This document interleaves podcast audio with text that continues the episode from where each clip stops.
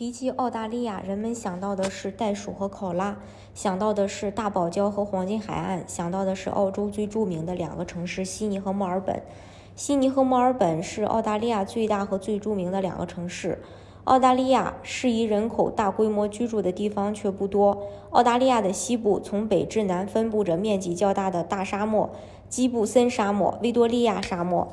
澳大利亚中部有辛普森沙漠。另外，澳大利亚的水资源比较缺乏，这一点也限制了澳大利亚人口大规模的增长。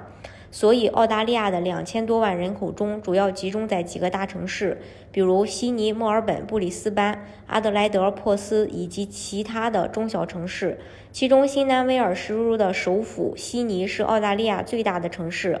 澳大利亚第二大城市是同样具有。响亮知名度的墨尔本是维多利亚州首府，澳大利亚第三大城市布里斯班。有意思的是，澳大利亚的大城市基本上都在海边，包括上面提到的这些城市。澳大利亚首都堪培拉不沿海，但距离海边也不算远。堪培拉的城市规模不大，在澳大利亚的城市中应该挤不进前五名，规模比阿德莱德和珀斯还要小许多。但是在五眼联盟中，除了英国首都放在国内最大城市伦敦，美国、加拿大、澳大利亚都把首都放在了小城市。新西兰首都惠灵顿在新西兰也只是第二大城市。新西兰最大的城市是奥克兰。悉尼和墨尔本是澳大利亚城市群中的大哥大。澳大利亚为何不在这两个城市建都？实际上，在一百多年，澳大利亚的首都就放在了墨尔本。墨尔本在我们国家的这个名气是非常大的。其实墨尔本还有一个不太为人所熟悉的地名，叫新金山，这是华人起的地名。新金山是什么意思呢？你可能对美国西岸加利福尼亚州的圣弗朗西科不太熟悉，但说到这个圣弗朗西斯科的另一个名字，你就会恍然大悟，它叫旧金山。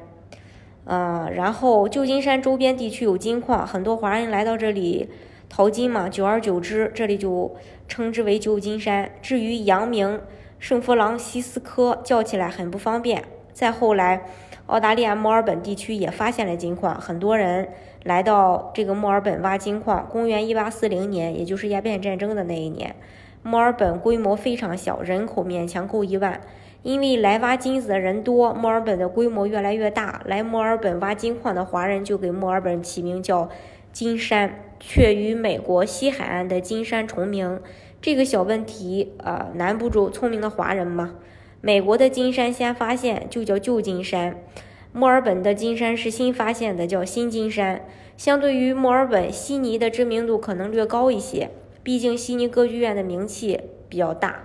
悉尼呢，位于澳大利亚的东南沿海。墨尔本与悉尼相比，最大的劣势是距离北半球更远了，不如悉尼更容易面向世界。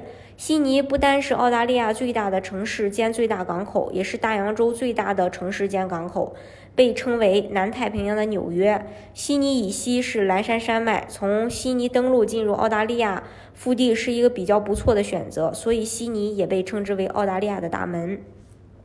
悉尼呢是在公元一七七零年被著名的英国船长库克发现的，当时还称为植物湾。十八年后，一位名叫菲利普的英国海军上校率船只来到了植物湾。经过考察，他认为植物湾有条件打造成一座优良的港口。之所以称为悉尼，是因为当时英国有个叫这个托马斯丁悉尼的内务大臣，墨尔本的。得名也差不多，是英国女王维多利亚以一个名叫墨尔本子爵的名字命名的。经过多年发展，墨尔本和悉尼已经成为澳大利亚实力最强的两座城市。这也就引出一个问题：两座城市都想当澳大利亚的首都。悉尼认为自己实力比墨尔本强，和墨尔本却认为1901年做了澳大利亚的首都，让悉尼非常生气。悉尼瞧不起墨尔本，说你们都是穷光蛋。墨尔本则讽刺悉尼是第五的垃圾桶，是专门接纳流放犯人的。为了定都一事呢，悉尼和墨尔本吵翻了天。然后悉尼坚决不同意把首都放在墨尔本，因为悉尼的发展速度快，腰杆硬了，说话有分量。澳大利亚也在考虑这个问题嘛？如果把首都放在墨尔本或者放在悉尼，两强成天吵架，也会这个。拖澳大利亚发展的后腿儿。最好的办法就是两边都不得罪，另选一个地方叫首呃做首都。悉尼最终争到了对自己最有利的局面，这个新首都就放在悉尼所在的新南威尔士州。墨尔本虽然同意了这个新都可以放在新南威尔士州，但是有一个条件：位于新南威尔士州的澳大利亚新首都必须远离悉尼至少一百公里以上。不答应这个条件，墨尔本就会坚决反对。为了平衡墨尔本的情绪，澳大利亚和澳大利亚和悉尼呢都同意这个条件。将首都放在了堪培拉，就是在这种背景下出现的。一九二七年，堪培拉成为澳大利亚的首都。墨尔本虽然丢掉了首都地位，但首都也没放在悉尼，心里呢就平衡多了。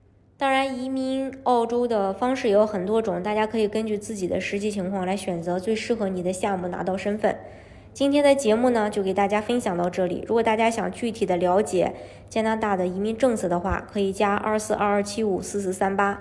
或者是关注公众号“老移民 summer”，关注国内外最专业的移民交流平台，一起交流移民路上遇到的各种疑难问题，让移民无后顾之忧。